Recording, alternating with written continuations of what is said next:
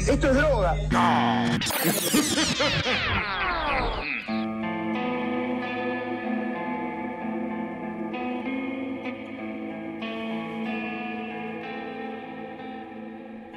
Muy buenas, buenas a todos el oyente, bienvenidos a esta nueva edición de Mambo Criminal, yo soy el Muni, conmigo como siempre Santi Barril y Flor Cuncún, ¿sos vos? O... No, no me llamo así, me llamo Fanny Bogosian. ¿Cómo te va, Muni? ¿Qué tal? ¿Cómo va? Una nueva invitada. Flor no pudo venir, se unió a la guerrilla de vuelta. Para, ¿cómo, qué, ¿Qué es lo que había pasado con Flor? Primero se había ido eh, a, a dónde y después se había ido a Perú. Primero se fue a Isis, Sí. después se fue a Sendero Luminoso, Ah. sí, sí, sí, y ahora se fue a Isis Luminoso. Sí iluminó. Ah, luminoso. Easy Un Lum- híbrido. Sí, sí, sí, una, quiere llevar el comunismo y, y el islam a todas partes, de todos rincones del mundo. Así que nada, esperemos que tenga suerte Veremos. en su a. Está bien, nos trae regalos y sorpresas a veces. Bueno, yo estoy muy contento porque hoy va a ser un programa que le va a dar una pequeña cuota, una buena cuota, de un poco más de profesionalismo y seriedad hoy, porque Fanny Bogosian, eh, bueno, ¿querés hablar un poquito sobre vos, presentarte? Bueno, mi nombre es Fanny Bogosian. Eh, me invitaron acá hoy para hablar con ustedes porque yo me dedico a la psicología, soy una persona psicóloga y bueno, también psicoanalista, así que por eso me, me han invitado para charlar un poquito con ustedes, para ver qué onda este perfil psicológico de, de, bueno, de, de la persona a la cual vamos a estar analizando Sí. hoy. Me parece Sí, bien. sí, ¿De sí. quién hablamos hoy? ¿De quién hablamos? Bueno, este, dado que tenemos visita, hicimos un par de mates, un par de tés, eh, compramos unas facturas, unas masitas, Mentira. ¿No sucedió eso? Para hablar de uno de los casos más resonantes, conocidos y recordados de la historia argentina. No sé para qué nos hacemos los misteriosos, porque en el título del episodio va a estar y todo el que lo esté escuchando va a saber que vamos a hablar de Gilla Murano, la envenenadora de Montserrat. Gilla Murano, Gilla Murano. ¿En qué, ¿En qué año fue esto? Esto pasó en 1979, el 1979. caso, y hasta el día de hoy se recuerda, así que imagínate. Sí, épocas interesantes de Argentina. Sí, sí, sí, sí, épocas interesantes de las que vamos, vamos a hacer mención a eso también en una Claro. parte. Pero bueno, ya, ya sabemos, es uno de los eh, casos más recordados de la historia argentina, de los que más información hay y uno de los más interesantes también para analizar este, psicológicamente que tenía en la cabecita la señora esta. Entonces, eh, tengo entendido, yo de Fanny, de Fanny, de Gilla, no sé mucho. Es un nombre medio Gilla, medio Claro. chicha. es que, a ver, Fanny. convengamos. Fanny y Gilla son vecinas en un edificio, de- son señoras de Sí, 70 años. sí, sí, sí, me suena, me suena muy vecina. Tranquilamente. Bueno, tranquilamente. No, sin ofender. Pero Fanny. claro, no, no me ofendo. No vivís en Montserrat vos, ¿no? No, no vivo en Ah. Montserrat. No, no, no. Vale. Eh, bueno, entonces a ella le gustaba envenenar, tengo entendido. Sí, sí, sí, sí, sí, sí. Por eso le decían justamente la envenenadora de Montserrat. Eh, antes de empezar a hablar del caso, tenemos que decir eh, la fuente donde sacamos la información, todo. Eh, es básicamente el libro Mi madre Gilla Murano, escrita por Martín Murano. Los escuchas más perspicaces se habrán dado cuenta que Martín Murano es, es el hijo de Gilla Murano. Digamos, eh, no es por ahí la fuente más objetiva, pero en el sentido de que es, es una fuente muy cercana, digamos, a ella Claro. para hacer una biografía o una historia de la mina. Ahora es la única que hay. Es la única que. La única- Claro. el único libro que hay Sobre sobre, ella. sobre ella es, es el, el del hijo. Claro, igual los oyentes, y bueno, te lo voy a decir a Fanny, que en general nuestras fuentes eh, no son 100% certeras. Eh, ¿Cómo así? las fuentes Claro. son así. Las fuentes del crimen argentino son siempre muy volátiles. Claro. Ok, bien. De hecho, creo que este es uno de los mejores, de los más eh, certeros Más que hay. Y, y es el del hijo, que tiene esos problemas que no es porque mienta el chabón. Yo no creo que mienta, pero al ser una persona tan cercana, por ahí se, se- se- se pierde un poco de objetividad. Totalmente. Entonces, para el libro lo escribió el hijo. Sí. ¿Que es ¿Y qué escritor o quería ser Perdón, eh. Eh, un poco de esto, un poco de aquello. Como es esto. Un poquito de esto, un poquito de Sí, aquello. sí, sí, sí, sí, sí, sí, de eso también vamos a hablar. Así que no sé si no hay nada más para decir, vamos a entrarnos en la historia de Gilla Murano. Me parece lo prudente. Bien, Perfecto. bien. Entremos. Gilla Murano eh, nació llamada María de las Mercedes Bernardina Boya Aponte. Ahora entiendo por qué envenenaba gente. Sí, claro, ¿no? ¿Qué puedo tener este nombre tan largo? Sí, sí, sí, te abro. Cuando iba a completar formularios nunca le pensaba el No, lugar. acá Gilla ponía, Claro. listo. Ya fue. Eh, nació el 20 de mayo de 1930 en Corrientes, igual que Sonic. es un capítulo anterior. Eh, dato de color fue siete mesina. Nació, ya Siete tenía ganas de nacer antes. Mirá. Dijo, yo quiero salir a la vida. Era la mayor de tres hermanos. El padre de ella era Camilo Boya Aponte. Era militar, Mm. teniente coronel, y supuestamente habría participado en la represión contra los eh, opositores de Uriburu, que había dado el golpe justamente en 1930. Ah, mirá. Así que ya haciendo mierda gente desde, desde Coso. Ya venía con una transmisión de, Sí, sí, de sí. muerte ahí. Sí, sí, sí, sí, totalmente. Interesante.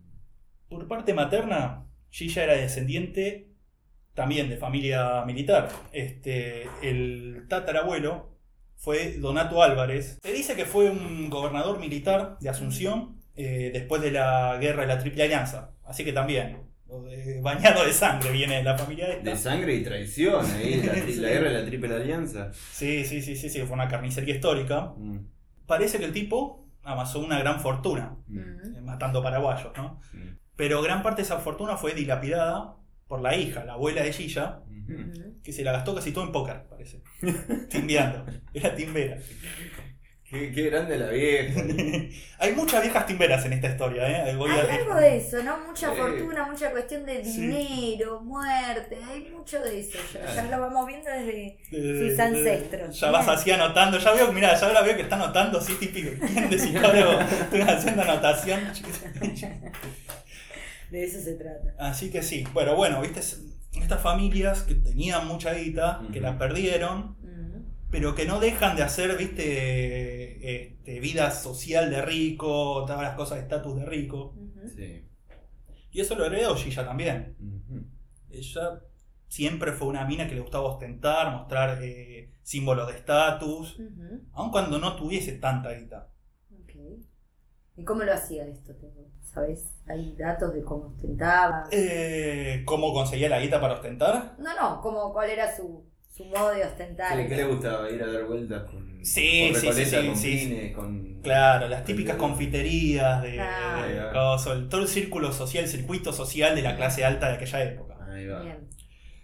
Pero bueno, estábamos que Gilla los primeros años vivió en Corrientes Sí. y luego en varias provincias argentinas, porque el viejo, como era militar, lo trasladaban. La cuestión que en 1943 se retira el viejo y se, van- se vienen a vivir a Buenos Aires, a Capital Federal, al barrio de Montserrat, donde va a vivir siempre Gilla, por lo menos siempre que estuvo en libertad. Mm.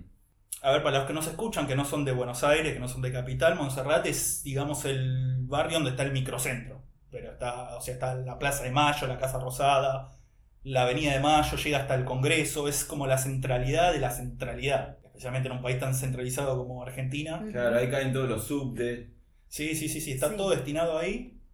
Y es, es eso, el centro de todo, el centro del universo. Una persona que le gustaba tanto estar en el centro como creo que Montserrat le venía bien. le venía bien, le venía bien en todo sentido. Eh, durante la adolescencia, Gilla eh, empieza a practicar natación y conoce un tipo llamado Enrique Juárez. Enrique Juárez. Sí, eh, este nombre en realidad no es el nombre verdadero del tipo. Algunos nombres los cambiaron en el libro. Ah, No sabemos cuál es el nombre verdadero. Enrique Jerez. Sí, por ahí sí. Ricardo Jerez. Eh, pero bueno, conoce a este tipo, eh, empiezan a salir y el tipo se enamora de Gilla, le propone casamiento y ella lo rechaza porque eh, el- la profesión que tenía el tipo no tenía el prestigio ni la estabilidad económica que pretendía ella. Era geólogo el tipo. Para ella no era interesante. No era interesante, ¿no? No, pero un geólogo es un geólogo, ¿no? ¿Qué hace un geólogo? ¿Qué, qué- qué ¿Cómo? cosas? Estudia rocas. ¿Cómo, es el, Claro. cómo es el día, un día normal en la vida de un geólogo? Se levanta, Te mira una roca y te dice el futuro. No se lo digas.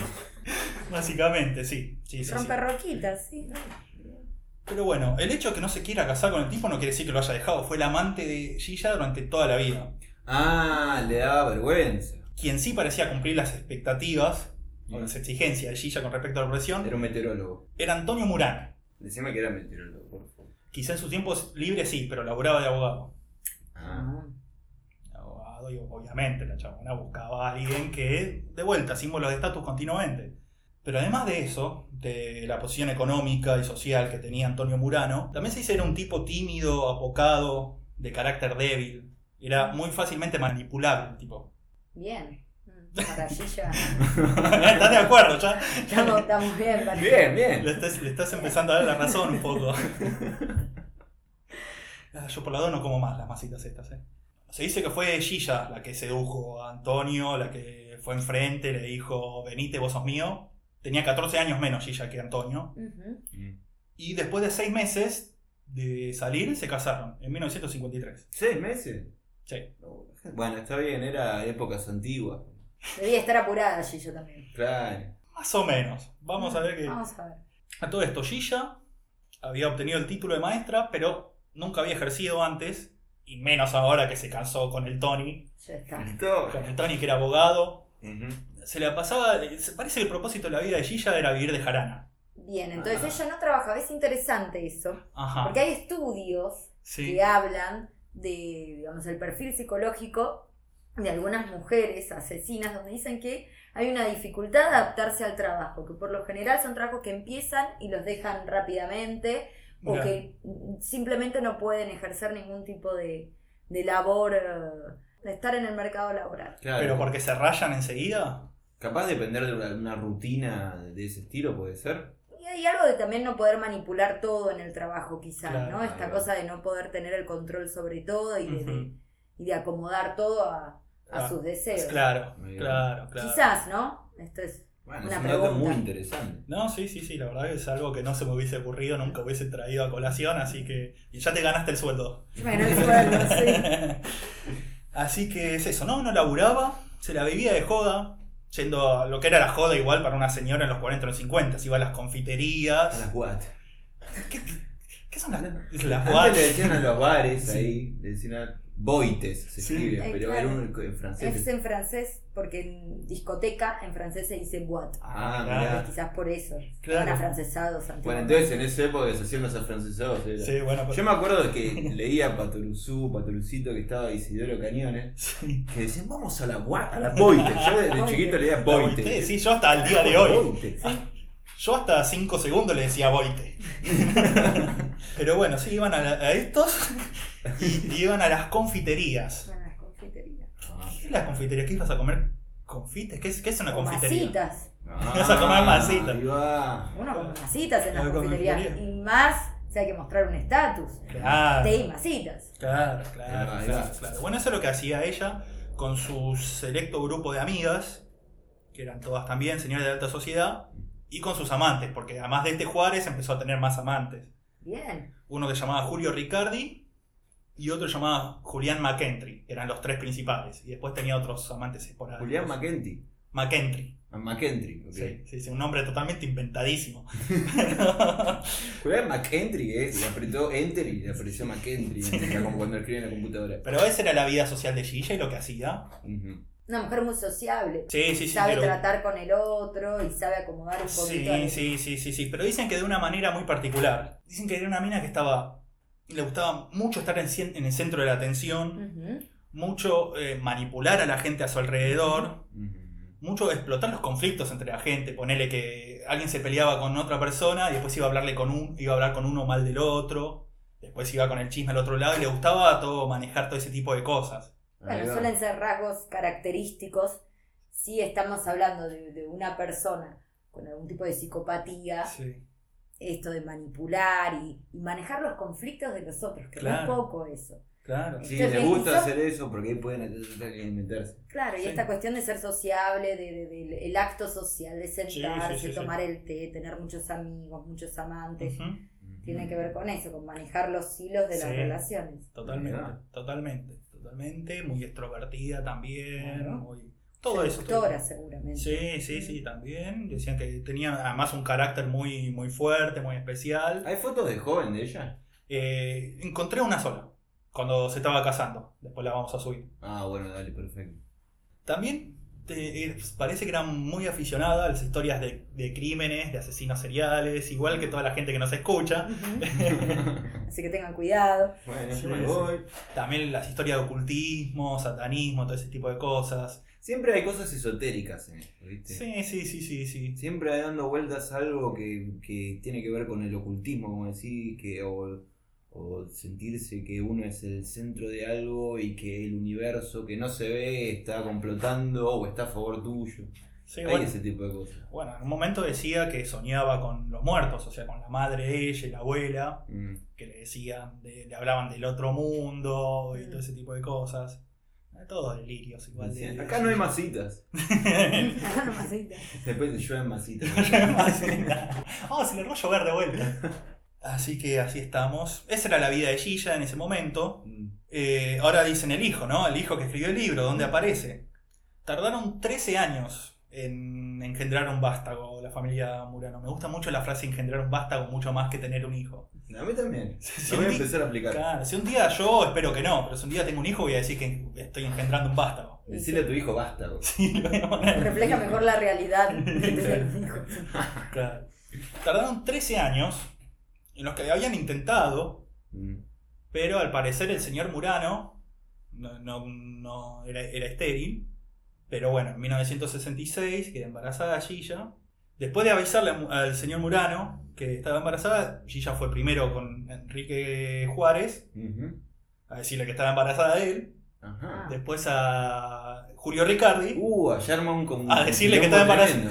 claro, a decirle que estaba embarazada de él. Sí. Y a Julián McKentry, También embarazada. eh, eh, ah, obviamente. ¿Pero qué esperaba Gilla con esto? Y ta- Ah, claro. Ahí va. que se hagan cargo del Bepi. Eh, todos aceptaron, excepto Julián McKentry, que le, le dio guita esa primera vez y después no le atendió nunca más el teléfono. Ujú. Mira. Que era, encima ese era el, el más, el más cheto, parece, Julián Ah. McKentry. Ah, sí. Gerente de una, de una empresa multinacional. Típico cheto garca, ¿viste? Pero, Claro, y capaz, claro, se metió con el abogado porque era más. claro.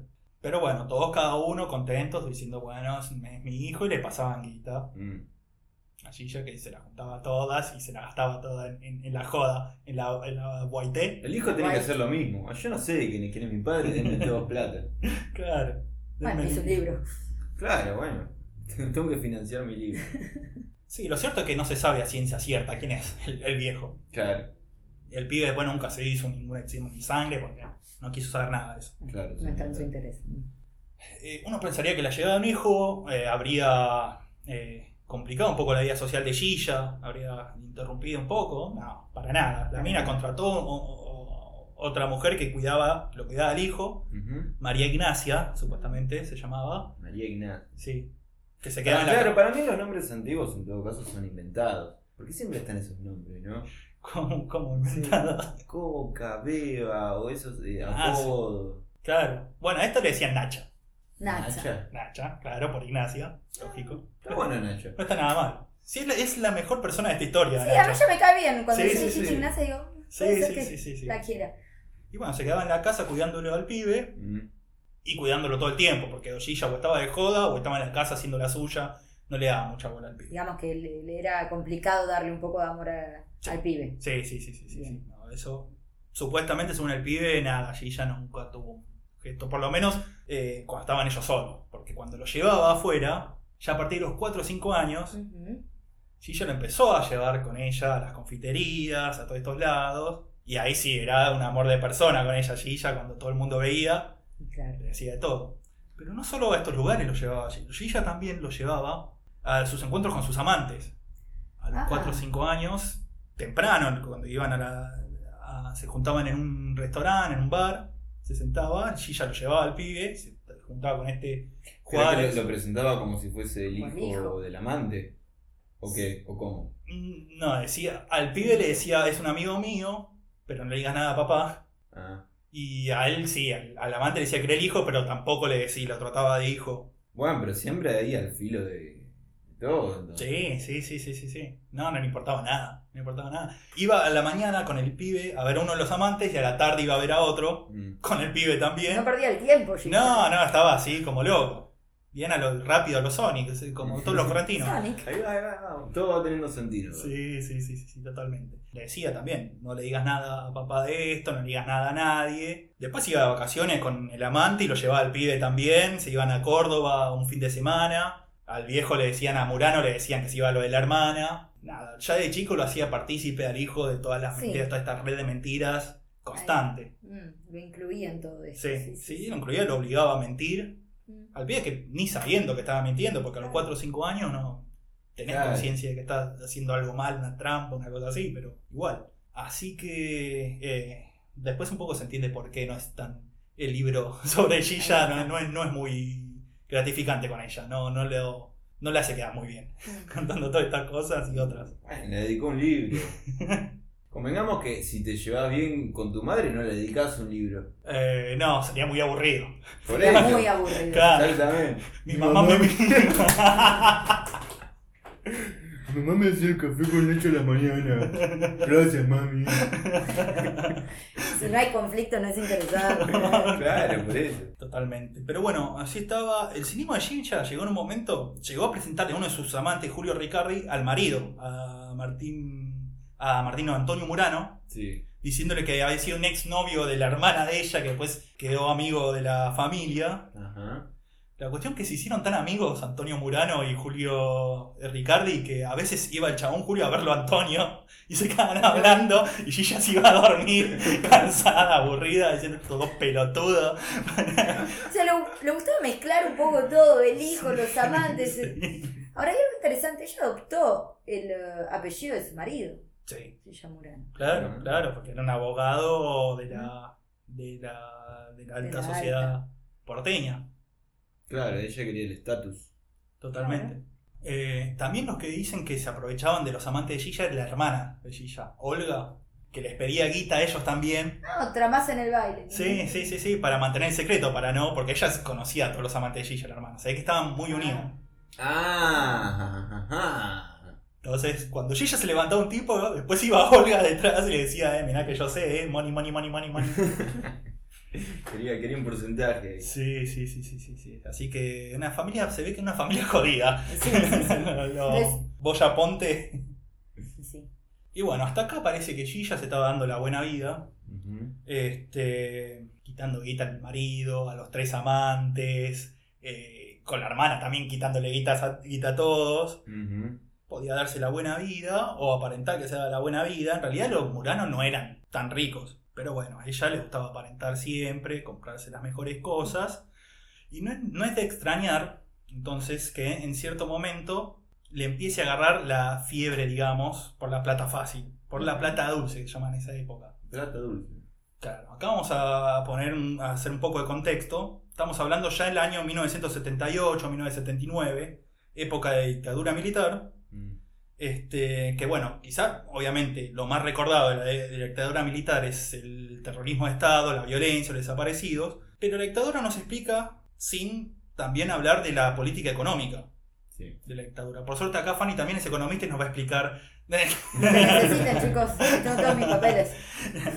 No, mentira. Eh, a ver, para resumir un tema muy complejo, en esa época se estaba dando una política económica de eh, apertura de los mercados, desregulización financiera, este, Liberalismo. sí, liberalismo, Liberalismo que, que quería el imperio, básicamente. básicamente. Pero esto lo que hizo es que financieramente, en una parte, en, un periodo corto de, de estas épocas, uno podía entrar al mercado financiero con un par de pesos, bueno, con un par, entre comillas, un par, y ganar muy rápidamente el triple, el cuádruple o el quíntuple de la guita, una cosa demencial. El Sí. sueño de Gilla.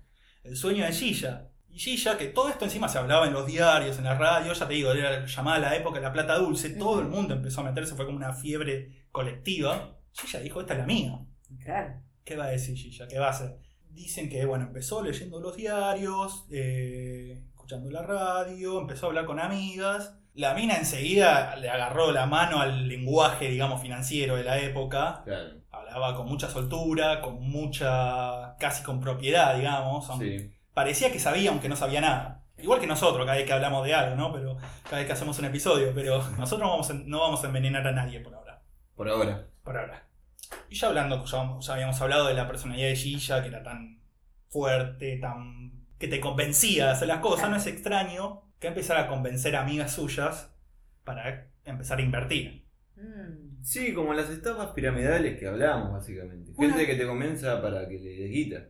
Una cosa así, una cosa así. Eh, la primera a la que convenció fue a Carmen Zulema Giorgio de Venturini, más conocido como Mema, Mema. la cual era pr- prima segunda de Gilla. Mira. Parece que esta Mema vivía en La Plata, pero tenía un departamento en Capital al que venía a timbiar, a jugar al póker, junto a otras señoras de alta sociedad. Y, me según. re divertiría con esa vieja. Más Bueno, bien, juega al póker. más bien, en un, en departamento específicamente para ir a jugar al póker. Específico. No, no, no Este, es fácil tener ese departamento específico para jugar al póker. Claro, y no solo con otras viejas. Según Gilla, eh, Mema se juntaba con gente rara. Y por gente rara quería decir homosexuales y travestis. O sea, estaban las viejas, los gays y los travestis todos jugando al póker. Me cago de risa. Qué hermosas noches. Alta joda. Había alcohol. Seguramente. Seguramente. ¿De qué estamos No, no, hablando? acá no se puede tomar alcohol. ¿Qué le gustaba a Gigi? ¿Qué le a ver, que a adivinemos. ¿Qué? Vamos a ver. Juni. Pero ¿qué- qué? Para mí a Gigi le gustaba capaz un, un trago. Claro, un, un, Pero no muy, no muy complejo, muy dulce. o un abuelo con soda. ¿Vos decís? Tío abuelo. Puede ser. Mira. No lo sé. Algo medio como Capaz vermú. Capaz le gustó un vermú Un fuertecito. Claro, claro, claro. Yo también iba a decir un vermú. No, eh, la verdad en el libro no dice, no habla sobre los gustos etílicos de, de Gilla, pero podemos contactarlo a, a Tincho Murano. En cualquier momento, si nos está escuchando. La, la yo le toco el timbre. Claro. ¡Gillo! ¿Qué, qué, qué, qué, qué tomaba tu mamá? Gilla le dicen, te imaginas, pobre pibe. Gillo. El, el topo. La cuestión es que estaba con Mema y el primer negocio, fue bastante sencillo. Mm. Mema le dio una cantidad de guita. Gilla a la semana, a las dos semanas, no estaba bien esclarecido el tiempo, pero no fue tanto tiempo. Le devuelve esa guita más los intereses que se habían acumulado, que se habían acumulado un montón. Sí. Y Mema, cuando vio esto, le agarra la codicia también y dice, bueno, esta es la que va. Vendió un departamento, vendió un auto, agarró todos sus ahorros y se los dio a Gilla. Gran Excelente. error. Craso error. Pero imagínate, estaba tan emocionada porque la primera vez le había ido tan bien. Sí, ¿Qué? un buen mecanismo del estafador. Claro, Que primero te salga bien. claro, claro, claro. Que fue, agarró y les dijo a otras amigas de ella. Ahora, este tenía todos los números. Tenía manipuladora, estafadora, psicópata, de todo. Un poco de todo, ¿no? Sí, Sí, sí, sí. sí, sí, hincha de Racing seguro. Eh, perdón si escucha alguien de Racing. La pase de Muni del rojo. Pero no, para mí era independiente. Silencio. Eh, la próxima persona que cayó en esto fue una señora llamada Nilda Gamba. No tenía apodo, parece. Porque bueno, Nilda Gamba ya es un nombre bastante corto, no hace No falta. está nada mal, Nilda Gamba. Nilda Gamba, para nada. Nombre. Ahora se, se mató con los números al escribir el libro, ¿eh? No, igual estos, eh, los de las víctimas son de verdad. Son nombres verdaderos. Ah, ok. Nilda Gamba era una vecina de Gilla, eh, al lado, o sea, con medianera, básicamente, que lo conocía a la familia de hace años, se llevaba muy bien con el hijo, con el pibe, Mm. que también se enteró de esto, fue, le dio guita, Gilla le dijo, bueno, sí, le firmaba siempre unos pagaré, yo te prometo que a tal fecha te devuelvo la guita más los intereses, está muy bien, pum. Y Nilda Gamba le dijo a una amiga de ella, llamada Lelia Élida Formizano de Ayala, más conocido como Chicha, buenísimo. Qué poder de síntesis que tiene. Sí, no, porque tiene pinta de chicha, de chicha alguien que se llama Lelia Elida, Formizano de Ayala. Chicha. Claro, ahí pones esos nombres, pues bueno, decirle chicho. de chicha, ¿no? Claro, Es excelente. claro. También, estas dos mujeres también hicieron lo mismo, las tres, porque Mema, Chicha y Nilda fueron y dijeron, Chicha, vos sos una capa de las finanzas, evidentemente, te damos toda esta guita.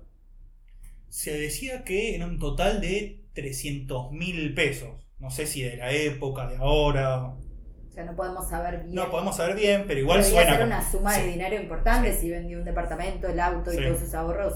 Sí, por eso. Por eso. No era niño. No, no, no, no. Era una cantidad importante. Y la verdad que acá no se sabe bien qué hizo Gilla en el sentido. No se sabe si se la quedó la guita, si, se, si la despilfarró, si la puso en otra cuenta de ella, anda a saber dónde. Nunca se supo bien qué pasó con esa guita. Pero lo cierto es que nunca la puso a laburar, nunca generó los, este, los intereses y nunca se los pudo devolver, no se los podía devolver. No tenía forma de devolvérselo. Claro. Entonces sí, Chilla agarró y como cualquiera de nosotros haríamos si tiene una deuda, dijo vamos a matar al, al que le debemos. Claro. Es una solución bastante expeditiva en todo caso. No, claro. Es lógico.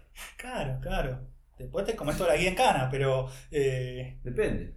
depende. Entonces Gilla, bueno, como decíamos, empezó. Esto, esto, eso, por eso dije antes que no se sabe muy bien qué hizo con Aita, porque tampoco se sabe si quiso de principio estafarlas y envenenarlas después para matarlas, si en el momento que vio que tenía que volver la guita y no podía, hizo el plan para matarlas. Eso es algo que nunca se supo, que no se va a saber. Y es como que desapareció el dinero. No, se, sí, no no, se no se sabe, sabe. no se sabe qué pasó. Pero por eso no, tampoco se sabe si ya desde antes ya venía con el plan de pedir la guita, quedársela o gastarla y matar a las, a las mujeres estas para no devolvérsela. O cuando vio que no podía devolvérsela, dijo, bueno, la voy a matar. Eso no se sabe. No sabemos. Lo que sí se sabe es que el sábado 10 de febrero de 1979, Mm. Nilda Gamba se despierta, como todos los días, en la vida de Nilda, come pescado, eso no sabemos si lo hace ya todos los días, pero... Sabe Con apellido Gamba me parece que no, no que- No, no queda otra. almuerza, pe- almuerza pescado, después se reúne con Gilla, tomaron el té, comieron las masitas, y después empezó a sentirse mal a la tarde. Dicen que tenía dolores agudos en el estómago y náuseas. Tengo dolores agudos en el estómago. ¿Qué es, doctor? Eso es exactamente lo que dijo Nilda. Pero sí, es exactamente lo que dijo porque eh, un- había un doctor en el edificio que, la- que le atendió así nomás, Sí. al principio, que dijo, nada, seguro que el pescado te cayó mal, toma esto, toma lo otro. Claro, sí. Ahí aparece Gilla, que vivía al lado, acuérdense que vivía al lado, entonces escuchaba todo y dijo, está bien, sí, sí, que tome esto, la cosa que le recetó el, el médico, y dijo, yo me quedo con ella cuidándola. Uh. Pobre Nilda. Cuando tomó el, medicamento que le había dado el, el doctor, había empezado, había mejorado un poco. Entonces se fue el tipo, se quedó con Gilla ahí que te iba a cuidar. Y a la noche empeoró Nilda. Sí. Empezó a sentirse cada vez peor, cada vez peor. Y a la madrugada, pum, palmó. Se murió Nilda. Con Gilla ahí al lado diciendo, se muere mi amiga, pobrecita. Ella la esperó hasta la muerte entonces. Estuvo con ella. Sí, sí, sí, sí. sí. Qué interesante. Porque después, por lo general, eh, los estudios que se hicieron sobre mujeres que asesinan, el 80% de, del arma letal que utilizan es el envenenamiento justamente porque no necesariamente tienen que estar ahí para ver Claro. cómo la persona muere. Pero vos me estás diciendo que, que Sí, Gilla sí, sí, sí, sí. Por lo menos en este caso sí. hasta se ofreció a cuidarla. Claro, claro, claro. Gilla es especial. Gilla es especial. Gilla es especial, pero porque muy probablemente quería quedarse a ver que funcionara bien el veneno, porque eh, un par de semanas antes, eh, Nilda también la habían encontrado desmayada en la casa, un mismo día que también se había juntado con Gilla a tomar té. Ah, ¿eh? Ah, yo lo había intentado. ah, Pero. En no- teoría. Claro, claro, pero sobrevivió. Y Claro. na- a nadie le llamó la atención, ni en ese momento, ni después que murió, porque Nilda era diabética. Pensaban que había tenido un, Sí, una crisis. una crisis di- diabética y, y que había sido por eso. Y esta segunda vez también. Ah, Pero para mí, por Una eso. pregunta, Ah. ¿se sabe el veneno que usó? Sí. ¿O lo dejamos de como.? No, sí, el cianuro. Cianuro, ah. Cianuro. Bueno. ¿cómo se consigue el cianuro? Y en verdad se puede conseguir el cianuro. No, no lo voy a decir acá, lógicamente, al aire. Pero se puede conseguir, se puede hacer. O sea, allí ya Por no ejemplo, era muy difícil para Después por privado les, les, les, les Aparte en esa época vos podés conseguir, "Ah, dame tal cosa, en una farmacia era mucho más fácil, supongo. Ahora está todo mucho más regulado y si, hola, ¿me das dos gramos de cianuro? No, señora. No. Claro. Ah, por, culpa, fue. claro, Claro. Por culpa de la ley Gilla ya no se puede conseguir cianuro tan fácil. Gilla. Un par de días más tarde, Gilla va a visitar a Chicha. Parece un trabalenguas, eh, Sí. vieja, pero Esta vieja. era más o menos la fecha por la que tenía que devolverle el dinero que le había dado Chicha. Sí. Obviamente no se sabe bien qué le dijo Gilla en ese momento, pero la convenció de extenderle el plazo. ¿Para qué se lo extendió? No sabemos, porque eh, Chicha se murió esa tarde. Ok. Se murió justo después. Sí, se tom- tomó el té con Gilla, hablaron sobre eso, le, le dio, le dio una prórroga para pagarle y Gilla se fue a la casa y quedó Chicha ahí mirando la tele. Y al par de días se empezaron a quejar los vecinos por el olor que salía Ah, de la casa. Bueno. para una pregunta. ¿Dónde se habían juntado a tomar el té? En la casa de Chicha. En la casa de Chicha. Tomaron el té, después Chicha, Chicha se tomó el palo. Porque el cianuro te mata así el toque. Y Chicha se muere. Son los vecinos los que Claro. llaman a la policía por el olor. Por el olor. Debe ser una mujer muy solitaria, Chicha, no tenía Sí, sí, muchas sí. Vivía sola. Mm. Mira. Nilda también Sí, lógico. Sí, sí, sí, eran todas señoras que vivían solas. estudiaba entonces el perfil de sus víctimas. Chicha un Y poco. seguramente, seguramente, seguramente porque, este, bueno, esto después dicen que se lo que confiesa al hijo, fue la única vez que confesó que había, sí, las había matado ella, y que el veneno estaba en los saquitos de té, no en las masitas como Oh. se cree, se- fue el... Siempre nos sorprende la grande Estaba en los saquitos de té, y el hijo en un momento le dice, pero ¿no? lo podría haber tomado cualquiera esos saquitos de té, que le- se los llevaba a ella, a, a la- a las amigas, y se los dejaba ahí, o lo tomaba enfrente de ella. Y ella le dijo, pero si vivían solas, las viejas esas, no tenían a nadie, ¿quién, quién iba a tomar esos saquitos? Literalmente dijo una cosa así, Gilla, porque...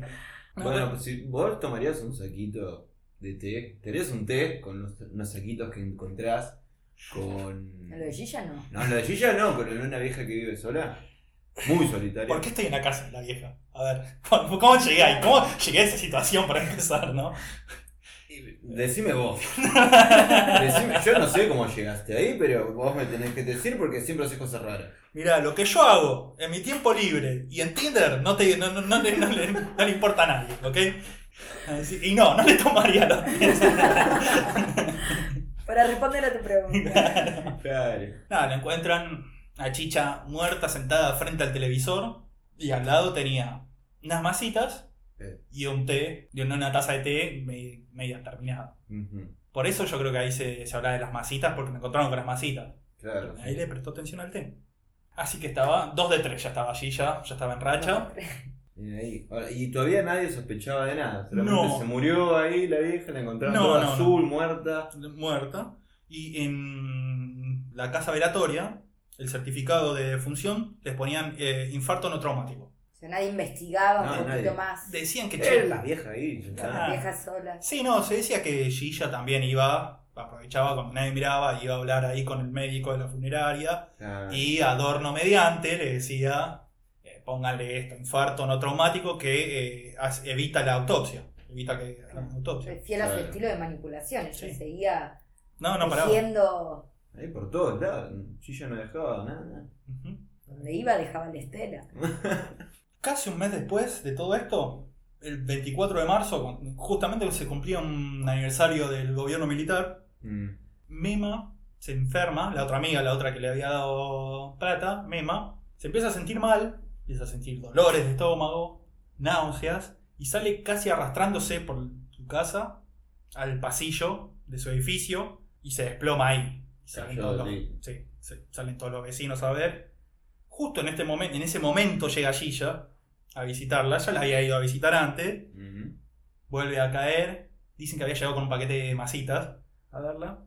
Y dicen, bueno, llamen a un médico, llamen, llamen a esto, a lo otro. Y me llamó mucho la atención Gilla, porque como mientras estaba atendiéndole el médico, fue y le pregunta al doctor, eh, ¿va a ser necesaria hacer la autopsia? Y el doctor y los vecinos dicen, pero señora, está viva todavía. No, no estaba muerta. Dice, poco. Pare, señora. Qué ansiosa. Claro. Excelente. Sí, sí, sí, un poco. Un manejo de la ansiedad medio defectuoso tenía Gilla, pero... Claro, pero es que todavía no me muero. Claro. Y además de hacer eso, va a hablar con el portero del edificio y le dice, eh, ¿me dejás pasar a la casa de Mema que eh, tengo que llamar a toda la familia y no tengo la libreta con todos los teléfonos?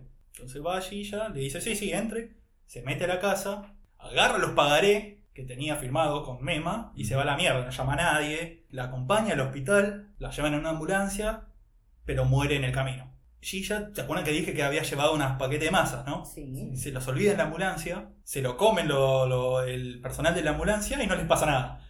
Ah, es verdad que estaba en el té. Claro. Sí, sí, sí, sí, sí. ¿Cómo llegaron a la ambulancia las masitas? Porque Gilla la acompañó a ella en la ambulancia y llevó la masita porque no, la se- masita. no, No soltaba las masitas. no soltaba la masita, excepto ahí que se les olvidó y se la No, comieron. pero bueno, ven, y comen el té, pero no las masitas. Claro. Digo, no, comen las masitas, pero no el té. Claro, y no les pasó nada a los tipos. De hecho, mejor, les mejoró la salud. Eso dicen. Eso dicen. Pero bueno, tercera amiga que Gilla aniquila en, en menos de un mes. La cuestión que una de las hijas de Mema sabía que había un pagaré a nombre de Gilla y fue a buscarlo a la casa. Mm. y no lo encontró. Habló con el portero, el portero le dijo, sí, en un momento Gilla me dijo si podía pasar para agarrar una libreta de teléfono, una cosa así, para llamarlo. No, nunca nos llamó. Y ahí es cuando empieza así a, a pensar, la piba esta, dice esto.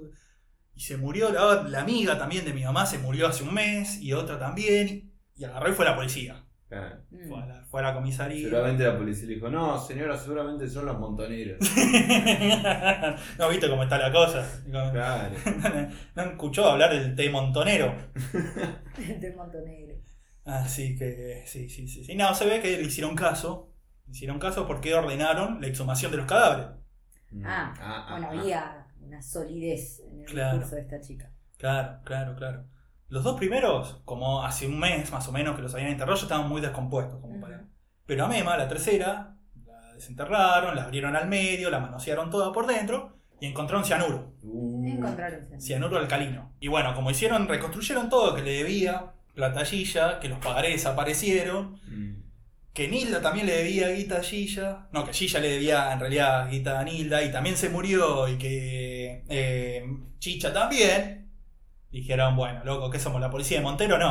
Acá evidentemente está pasando algo, van y la detienen a Gilla y la dejan incomunicada. Y ahí es cuando sale el caso, se entera, apenas se entera la prensa, se arma una locura gigantesca Sí, bien ahí. en el país. Acá es cuando le empiezan a llamar Gilla, por un error de la prensa, de información. En realidad a ella le decían Gigi.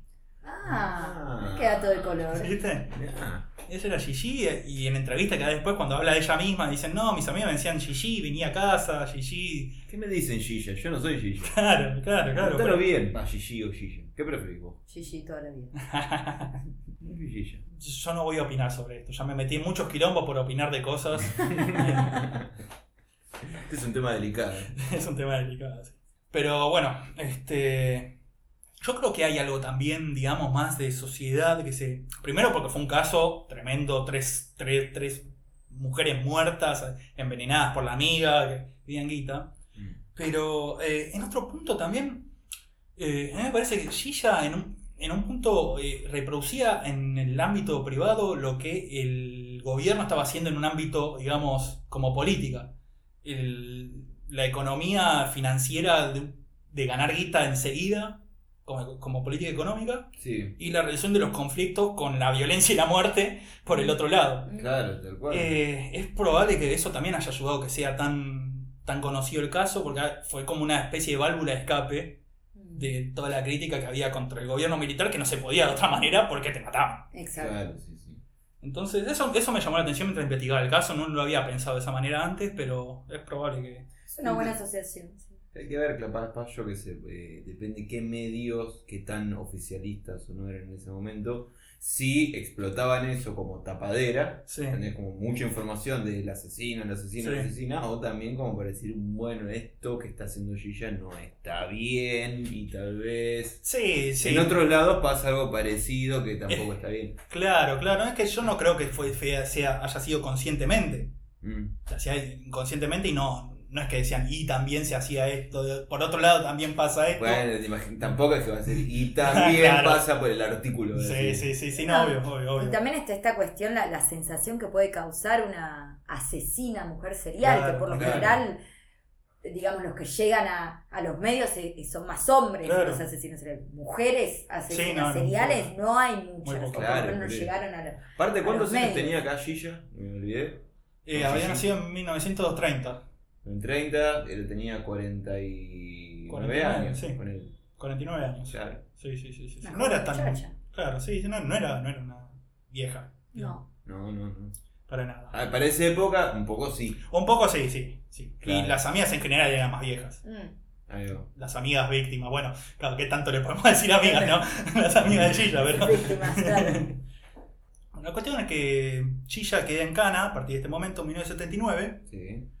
Pero en 1982, sorpresivamente, el juez de la causa, señor llamado Ángel Mercado, agarra y la declara inocente y la absuelve. Te veo que te causa mucha gracia el nombre del juez, Ángel Mercado. Me acuerdo de uno que, que sa- siempre saca propaganda, que Andrés Mercado, ¿cómo se llama?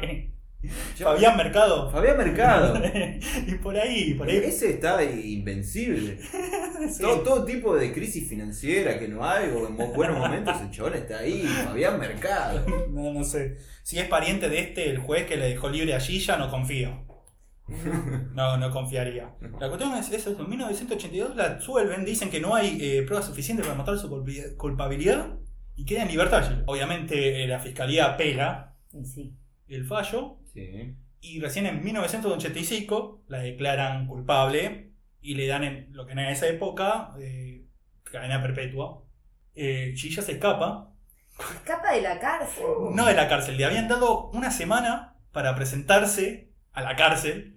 No sé por qué, no sé si sigue siendo eso así, pero entre que la condena hasta que entra en la prisión le dan una semana. Gilla agarra y se va a la mierda. Claro, y Sí. sí, ¿qué vas a hacer? ¿Qué va a hacer? Eh, usted tiene cadena perpetua, pero en una semanita, ¿eh? Claro. Haga lo que quiera. Venga cuando quiera. Claro. No, no vas a ir. No. Claro, no, totalmente. Pero entonces esto quiere decir que eh, desde el 82 hasta el 85. 85 ella estuvo, Estuvo, estuvo estuvo en libertad y Bien. salió en sociedad de vuelta durante esos años diciendo, ah, vieron que soy inocente y volvió al circuito de la joda. A la confitería. Obvio, obvio. Obvio, obvio, obvio. Y dice que la mayoría de la gente le creyó, o por lo menos de la gente que se rodeaba. Y ella sabía manipular. Claro. Exacto, si es buena manipuladora, no debería ser muy complicado. No, no, no, Sí. totalmente, totalmente. Aparte ahora también es una celebridad. Obviamente. Encima eso, Claro. pasó de ser Gigi a Gilla. Pasó a ser Gigi a Gilla, un cambio. ¿Sabes qué? Cambio de. Es como que yo pasé de ser Muni a ser Muna. Ser Muna. Ser Muna. De Santi a Santa. Eso me suena conocido. Y vos pasás de ser Fanny a Fana. Fana, Fana me encantó. Te encantó, te más Debería, Fana, ¿no? Debería. La cuestión es que se escapa Gilla. Mm. Se va, no se, no se sabe muy bien dónde se va, no se revela en el libro, pero dicen que se va a una provincia del interior. De todas las que había conocido, podía estar en un montón de lados, porque, como habíamos dicho, de chica había vivido en casi todo el país. El hijo la va a buscar, porque sabe dónde estaba, porque lo, lo empezaron a llamar a la policía. Al pibe le decían, loco, si no aparece Gilla, te matamos a vos, te matamos a tu viejo, matamos a tu novia. Qué mal que la pasa. Claro, claro, el chabón fue y dije, bueno, ya fue, la voy a buscar allí y decirle. Dice que el chabón fue en todo el viaje, tenía dos, dos monos atrás que lo seguían, de bigote y antojo negro. Uh. Llegó a la casa donde se, donde se estaba escondido Gilla, le dijo, loca, entregate. Bueno, mañana me entrego, dijo Gilla. Dicen que se quedó esa noche a dormir ahí y ahí fue cuando supuestamente le habría confesado que sí, que ella había matado a las amigas Sí. y que había puesto el veneno en los saquitos de té, No en las masitas, como se cree no popularmente. en las masitas. Una noche muy importante. Así Claro. parece, así parece. Y si le dijo eso, sí. Pero bueno, todo esto, todo esto está entre, entre Gilla y el hijo. Y en el libro que Y escribió. en el libro que escribió el hijo. Así que no sabemos qué tan cierto sea, pero queda bonito en la historia. Así Queda, que- queda espectacular. Y como todos los capítulos que hacemos. ¿sí? Ah, bueno, la cuestión se entrega a Gilla, está en Cana, le habían dado perpetua. Mm. Que perpetua significa que salió libre en 1995. ¿Por qué? Primero que eh, había una ley que no era el 2x1, era el 3x2. O sea, anterior a la ley del 2x1 que contaba más, que se habían computado los años que tuvo presa del 79 al 82. Claro. Entre por dos. Yo no sé qué es. Cada eh, tres días que estás preso, se te con- no, cada dos días que estás preso sin sentencia, se te computan tres. Se te cuentan como tres. Ah, Entonces eso te, re- te reduce la sentencia un montón. Claro. Después hubo otro cambio de leyes que le redujo la sentencia, porque medio que quitaron la cadena perpetua indefinida a 25 años. ah, mira. Con el 2x3 y todos los años que había pasado después de eso con condena, medio que le sumaba para irse enseguida. Mm. Y encima, en el año 1995, el- 1995 el presidente Carlos Saúl de Anillaco agarra y dice, ¿qué puedo hacer por este país? ¿Qué puedo hacer para mejorar este país? ¿Por qué no indultamos a Gilla Murano? Si hay un presidente en la historia de Argentina que hubiese indultado a Gilla Murano era él. Estaba en el momento y el lugar justo. Fiel a su estilo de refle- reflexión, vamos a decir, bueno, se entiende porque... Sí, sí. Supuestamente la idea era que no había que ten- no quería que, que haya mayores de 70 años en Cana o mayores de 60 años en Cana. Querían empezar a. Ahora, ¿por qué no le dieron prisión digo, domiciliaria? Claro, ¿no? Indultarla No, es otra cosa, ¿eh? Simbólicamente es otra cosa. Sí, sí, sí, sí, sí. Pero bueno, era la época de Carlos Saúl, era todo posible. Era todo posible. Todo era posible. Pizza y champagne, noche tras noche. El límite es el cielo. Gilla y champán. Gigi y champán, más o menos. Así que salió libre en 1995. Obviamente fue a todos los programas donde le invitaron. Sí. ¿Fue al de Mirta Legrand o Fue- yo me sí, equivoco? Sí, fue a Mirta Legrand. Ah. Llevó masitas. ¿En serio? Sí. Qué mujer perversa. Dicen que a, a los jueces que al principio le bajaron la pena les mandó bombones. Ah, le Eh, le- gusta jugar, le gusta. Le gusta jugar. hacer eso. A Mirta Legrand le llevó una, una gana de masitas. Después Mirta comió, pero me parece que no al aire. Le pareció Ah. muy morboso, me parece, a Mirta hacerlo al aire. No, no, Mirta, no, no, no, no comas ahí en el aire. Claro. Eh, fue a lo de Chiche Helblum también. Fue a lo de Elías Salgado. ¿A lo de Elías Salgado? Sí, sí, sí, sí, total. Pará, ahí ¿le hablemos con Lía? Sí. ¡Oh! Programón ese. Sí, sí, sí, sí. Eh, ¿Y qué decía? No sé. bueno, justo en esa época había salido el libro este de Martín Murano, que aprovechó que salía el libro de la vieja, que iba a estar en todos lados, escribió el libro, lo sacó. Y bueno, le preguntaban mucho sobre el libro, si era verdad que ella era como contaba el hijo, que era si era verdad que había confesado que los había matado. Y ella decía que no había matado nunca, confesó que había matado a las amigas, que era todo mentira, que ella no era así, como decía el libro, y lo juro por mí y por la vida de mi hijo, dijo ella. Al pibe después lo agarraron, le dieron como tres infartos. Al hijo de, de verdad. De verdad tuvo como tres infartos, una CB, quedó medio hecha mierda. Pero La palabra de Gilla. La palabra de Gilla te fulmina Sí, tremendo. te fulmina. Pero bueno, eh, gozó de esa, de esa época de, de exposición mediática. Después cuando se calmó un poco, eh, Gilla empieza a salir con un tipo. Con otro viejo también, que era viudo. Pero no le dice que es Gilla Murano. Se presenta como Mercedes Boya. Claro. Agarra Ah. el segundo nombre y uno de los apellidos de ella. Conoce a la familia del tipo. Se ve que la requieren a la mina, los regana, le inventa una historia que no sé, que, que el hijo le robó toda la guita y se fue y todo eso. Una historia que nada que ver. Sacó un libro difamando. Más o menos. Bueno, no. No dijo que sacó el libro, pero la cuestión es que se se casa con el tipo este y están en la fiesta con toda la familia del tipo, todo eso así, y de repente cae un regalo en un sobre de madera que nadie sabe quién lo mandó. Lo abren y es el libro Gilla Murano, mi madre, de, de Martín Murano. Y ahí agarran, lo miran, miran la cara de la mina, miran la foto, miran. ¡Sos ¡Es usted! Por Dios. ¿Qué haces en esa situación? ¡Sorpresa!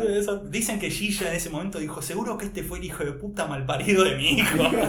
Claramente fue su hijo. El hijo lo negó, lo negó toda la vida. Mientras se moría de que ACV y infartos. Bueno, pero a ver, ¿vos saldrías con una ex asesina serial? Depende. ¿Cuáles eran las víctimas? Eh, eran Porque- tre- Claro. tres, tres víctimas. Pero si eran viejas, sí, sí, yo es que... No sé, yo te pregunto. A mí no me va a pasar nada, va a matar a otra vieja.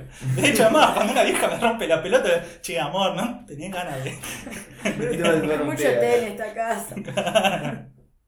Claro, claro, sí, sí. No sé, la verdad no, no creo, no, no, no creo que saldría con una... La pregunta uno se la haría. Como, "Mm, quizás no, no es el mejor pasado. Yo pregunto nada más, yo hago preguntas. A ver, todos sabemos que la, re- la pregunta verdadera es qué tan buena está, pero no, no, depende de qué tan buena está, pero mejor no la vamos a hacer. Está bien, eh, editame esa pregunta, producción. Así que no, se suspendió el, el casamiento, se, se, se anuló todo. Él no quiso saber nada. No quiso saber le nada. Gustó, no le gustó. No, no le gustó, no le gustó a la familia. Porque encima que lo ocultara, ¿no? Porque dijera soy otra persona le inventó toda una historia de vida diferente. Claro. Así que no, no. se fue, la dejaron sola a Gilla, de vuelta. No contento con esta, con esto. Después, este, conoce otro señor, llamado Julio también, jubilado, viudo y ciego. La cuestión que se va a vivir con el tipo este, Mm. Usted ya no la puede ver si le mandan el libro. no, no, claro, Claro. evidentemente no. Pero me parece, supuestamente, eh, le habría, a esta sí le dijo enseguida, mirá, yo soy Gilla Murano. Ah, cambió estrategia. Sí, cambió de estrategia. El cielo le dijo, ah, no te creo. Obviamente, porque es lo primero que vas a hacer, ¿no? Gilla Murano. Dale, Gilla. Sí, sí, sí. Sí, sí, Gilla. Aprovechá que soy ciego. Se fue a vivir con el chabón. En la casa también vivía la hija del tipo y el marido de la hija. ¿Ciegos también? No, no, estos veían todos. Eh, que bueno, sí, también sabían que era Gilla. Dicen que se llamaba muy mal la hija del tipo con Gilla. Porque Gilla en un momento medio que agarró, hizo una tramoya para cobrar la pensión de él. Ah, mirá. Gilla no, No para, aprende. eh. No, no paraba. Gilla no aprende. Y se llevan tan mal con la hija que en un momento Chilla, que siempre andaba en remis, le paga un remisero para hacerse pasar por un amante de la hija del tipo, un amante despechado que vaya a la casa a hacer quilombo y se separe del marido, la hija. Ah, no, no, no para de ser quilombo. Ahora ¿no? entiendo por qué fue a Elías Salgado. claro. Ahora todo tiene sentido. Tenía todo, Chilla, tenía todo. Eh, el remisero se arrepiente. Dice que no, dice que no. Va y le habla a la hija de Julio. Y dice: Mirá, Gilla me dijo de hacer esto. Es más bueno remisero. Es excelente. Sí, sí, sí. Y Imagínate, queda todo mal. Entonces Gilla agarra y dice, mira, está bien, no podemos vivir así, yo lo quiero a tu viejo, todo eso, vamos a, reco- vamos a juntarnos, a reconciliarnos y a comer algo. Había hecho fideos con Yo manteca. no, pienso comer esos fideos con manteca, ni en pedo. Se descompuso la piba después de comer esos fideos. ¿En serio? Sí. Sí, parece que le quiso envenenar con los fideos. ¿En serio? Sí, en serio. No aprende de verdad. No, no, no, para. No, no, no. Y ya está grande, ya no va a cambiar ahora, ¿no? Claro. Claro. No, ya está, ya está. Bueno, después de eso agarraron y le internaron, la llevaron a un geriátrico. Llamaron al pibe, al hijo. Che, mirá, eh, Gilla me quiso envenenar. Qué sor- Video. Estoy re sorpre, le dijo el hijo. Che, mirá, la vamos a llevar a un geriátrico a menos que te quieras hacer cargo vos. Sí, llévala nomás, dijo el pibe. Sí, dale. La llevaron a un geriátrico Sí. en la boca y ahí vivió los últimos años de su vida hasta que falleció el 26 de abril de 2014. Hace poquito falleció. Sí, hace relativamente poco. ¿Y cómo fueron los últimos años de su vida? ¿Fue solitaria en el geriátrico o visitada? ¿Tenía fans? Eso, ¿tenía fan? Tenía fan, pero pasa que nadie sabía muy bien dónde estaban, porque ni la familia, o por lo menos la familia Murano, la parte Murano de la familia, cortó relación con ella hace mucho, muchísimo tiempo. En el Sí. momento que cayó en Cana, el tipo Antonio Murano, el que era el marido, ah, murió en 1986 de depresión, porque el chabón nunca pudo aceptar que la mina era una asesina. Tampoco pudo aceptar jamás que lo acababa con todo tipo que caminara también, el tipo que le creía y le, Sí. y el hijo tampoco, después que entró en Cana, lo fue a visitar un par de veces, pero nunca más. Cortó toda relación. eh, excepto una vez que los hicieron juntar también en Mirta Legrand. Inteligente mierda. Eh, Habría que ver esos episodios. Sí. ¿eh? Sí, sí. Yo lo busqué, estaba el de Elías Salgado, estaba de Chiche y de Mirta y hay partecitas, no está entero. ¿Cómo habla cuando habla Gilla? Es fluida, Sí, es sí, no, no, es una- problema, está es muy una- cómoda en su piel. Sí, totalmente, no es una mina que va a la televisión y se pone nerviosa, para nada, ¿no? Es una mina que habla y Encantadora. Sí, claro, vos podés ver ahí exactamente justo cómo era ella, cómo era tan eso, tan encantadora, tan Exactamente. que, que te, te atrapaba. Ahora, esto de, de- de- de que se repita y también el mismo modus operandi de, de envenenar, a la, envenenar a la gente habla un poco de que hay una ausencia de remordimiento, Totalmente. pero evidente. Obvio. Obvio, Evidente. lógico.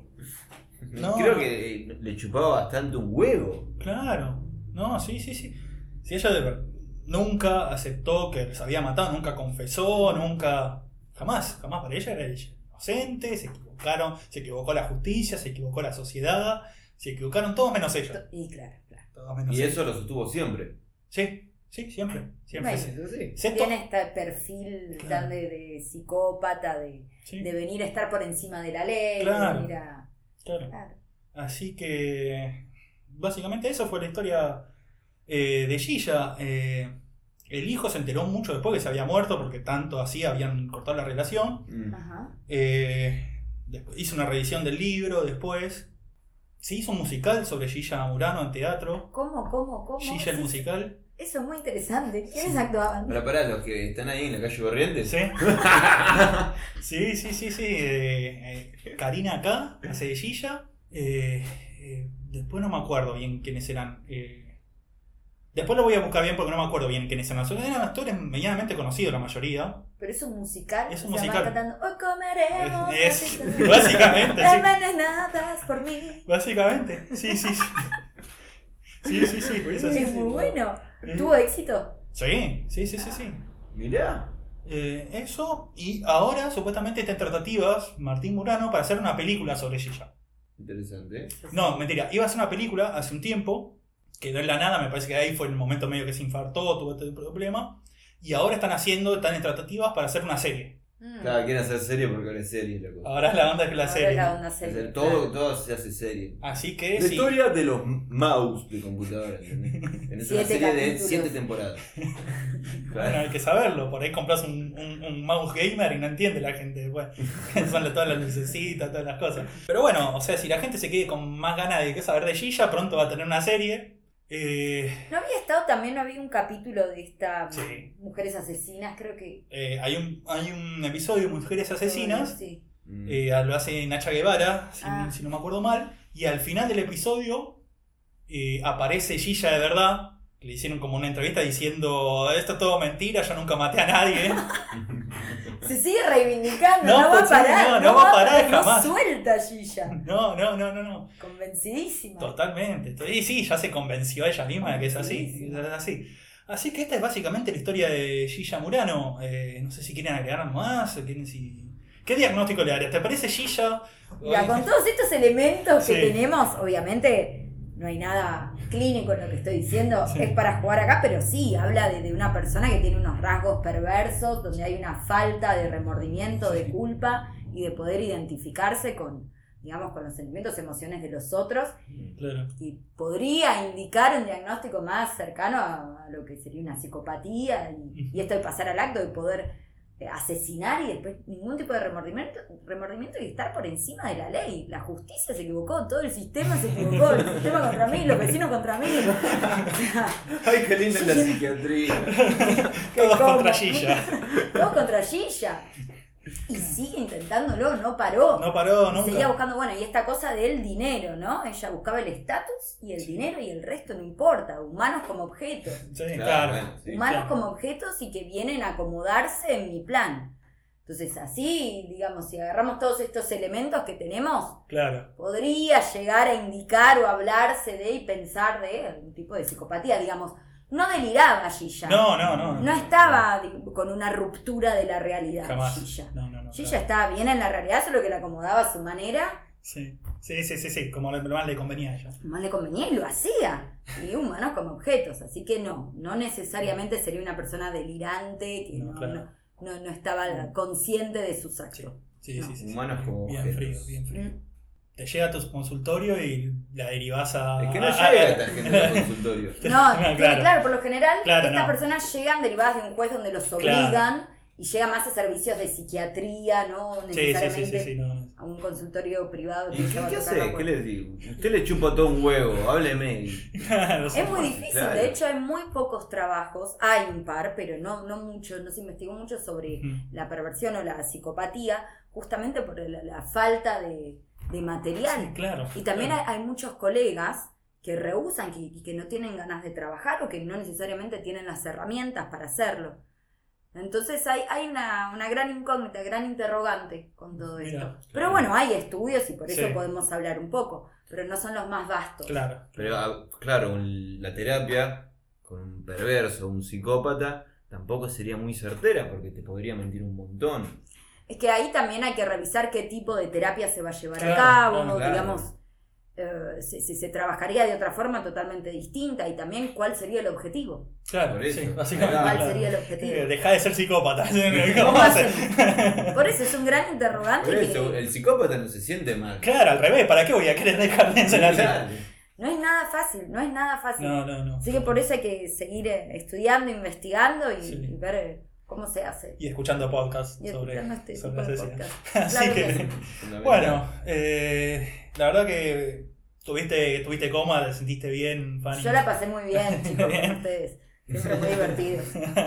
bueno, es una fan que pudo, que pudo hablar con nosotros, así que la gente que nos escucha, Fanny fan. Fanny Fan, la Fanny Fan, la Fanny Cam. eh, así que cualquiera que nos escuche puede, puede llegar a estar un día con nosotros. Somos tan poco serios que puede pasar- llegar a pasar cualquier cosa acá. Eh, ¿Algo para contar? ¿Vos, Santi, querés? O algo? Sí, yo quiero primero agradecer a Fanny que se tomó la molestia de venir a hablar con nosotros. Que bueno, somos un poco desastre en un montón de cosas, pero algunos se divierten con, con las boludeces que decimos. Eh, y bueno, cualquier cosa que quieran comentarnos sobre qué les parece del caso, sobre el perfil psicológico que armó Fanny o lo que sea, por favor escríbanos, que a nosotros nos encanta que nos hablen y nos Así encanta que, que, que nos den sus opiniones y un montón de otras cosas. Eh, más allá de eso no tengo nada más que decir. Perfecto, bueno, eh, esperemos que ya para la próxima Flor haya dejado la guerrilla de vuelta, que no vuelva muy, muy tiroteada. Y nos estaremos viendo Porque dentro. El otro día Flor comió masita, debe ser por ello. Mm, sí, de- debe ser por eso, sí. Y le había dado mucha guita a una vieja. Los mantendremos informados. Con eso nos volveremos a ver dentro de un par de semanas. Porque sí, ¿por qué no? Fanny, ¿vos querés decir algo para cerrar? Simplemente agradecerles por invitarme y, y bueno, hasta la próxima. Hasta la próxima. Nos vemos. Adiós, mamitos.